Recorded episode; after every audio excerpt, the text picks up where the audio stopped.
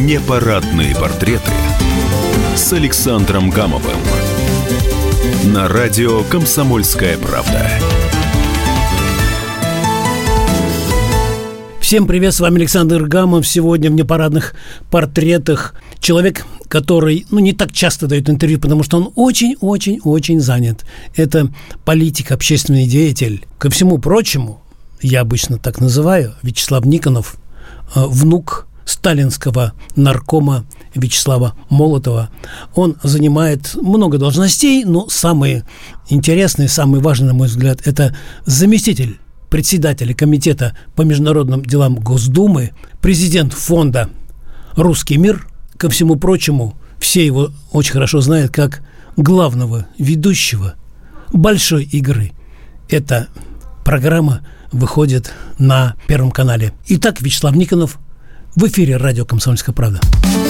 Непарадные портреты с Александром Гамовым на радио «Комсомольская правда». Алло, вот прекрасная слышимость. Э, здравствуйте, добрый вечер, Вячеслав Алексеевич. Радио «Комсомольская правда». Да, вот э, сегодня очень многие издания, и мы в том числе, проводим параллели сегодняшнего дня в день, который был 15 лет назад, э, даем такие формулировки, что за спиной Саакашвили тогда стояли те же силы и те же люди, кто управляет сейчас э, Зеленским.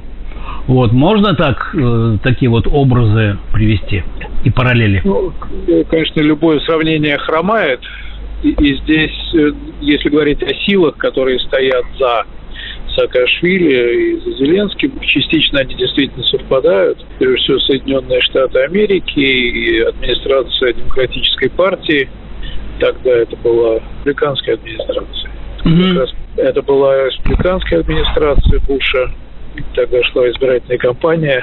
Байден уже баллотировался на пост вице-президента. А сейчас Байден находятся у власти. Поэтому это немного разные политические силы, которые э, тогда и сейчас находились у власти в Америке, но то, что это были Соединенные Штаты, американское глубинное государство, это безусловно так.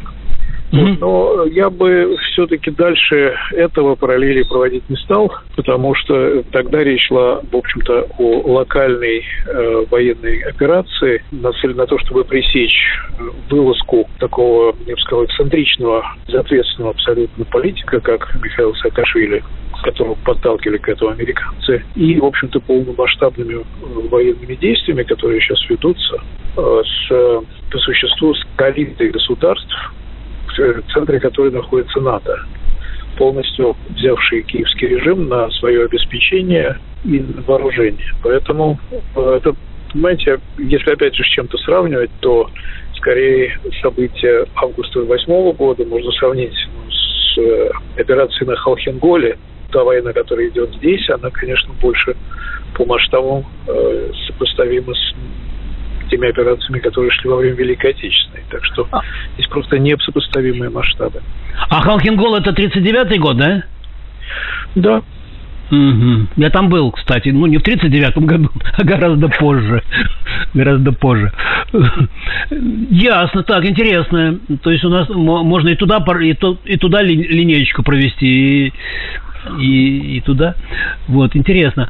А вот мы можем найти ответы на какие-то вопросы, если заглянуть в календарь 39-го года, в календарь 8 года, э, можем какие-то найти ответы на вопросы, которые вот нас сегодня волнуют?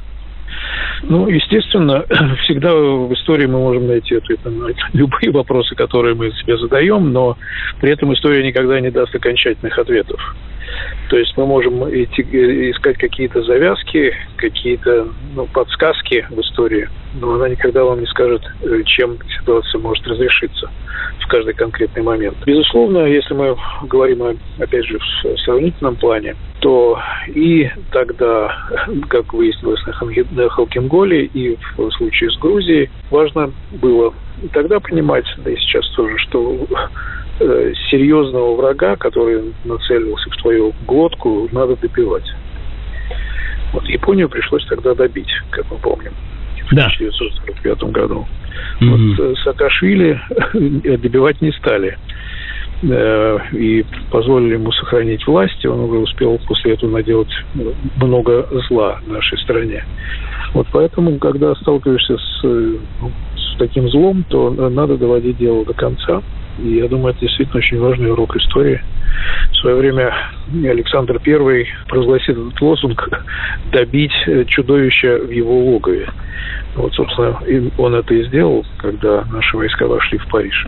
И то же самое сделали и наши деды, прадеды и отцы которые вошли в Берлин. Александр Первый, когда в Париж вошел, какой-то год? Ну, это был 1814 год.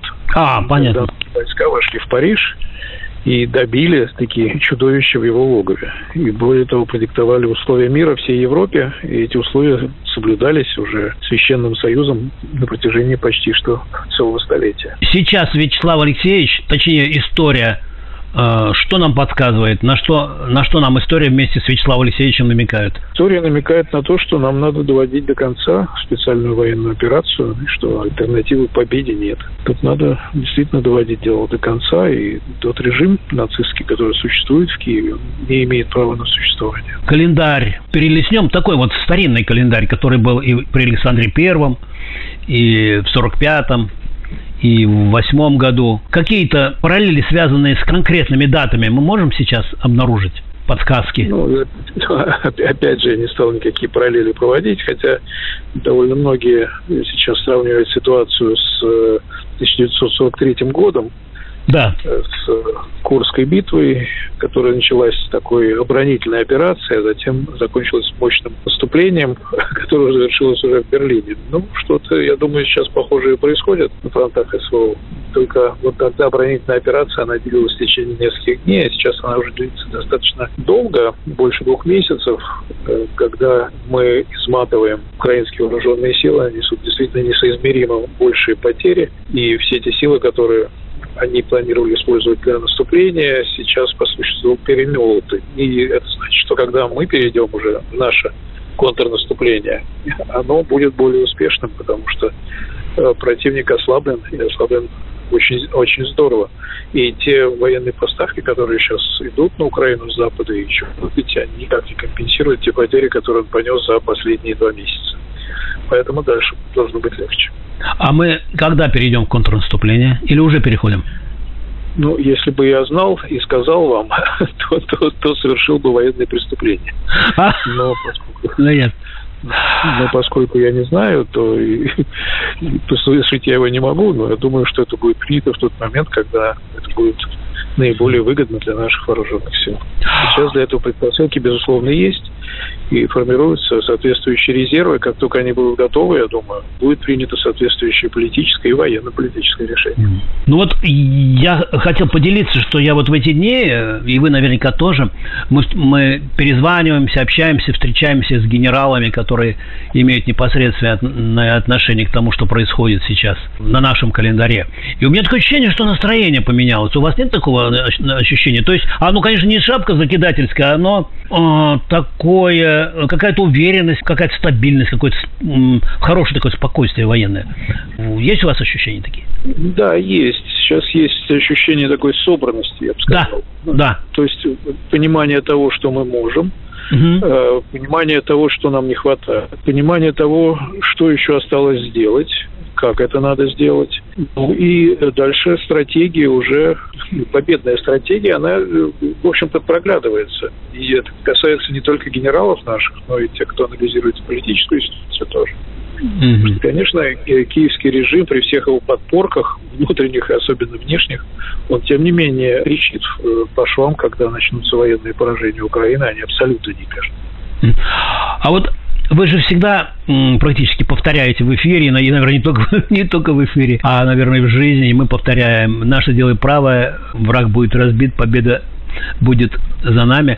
А вот вы же с Вячеславом наверняка советуетесь, вот э, так, в мыслях, в воспоминаниях, э, вы с ним общались. Вот что бы он нам сейчас, ваш дедушка, порекомендовал? Он бы, он бы рекомендовал собраться и довести это дело до конца, как они это делают. Потому что, конечно, враг должен быть разбит, победа должна быть за нами. Так оно и будет. Спасибо огромное. Да, спасибо вам. Вот, и вам все-таки отдохнуть, наверное, надо перед э, новой сессией. Вот.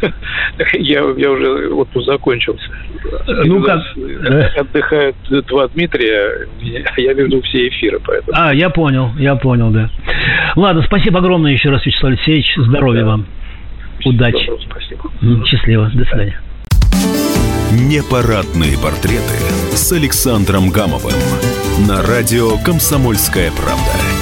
Гостем очередной программы «Непарадные портреты» с Александром Гамовым был Вячеслав Никонов, известный политик, общественный деятель, президент фонда «Русский мир», заместитель главы Комитета Госдумы по международным делам внук Вячеслава Молотова. А с вами был Александр Гамов. Всем счастливо. Пока. Непарадные портреты с Александром Гамовым.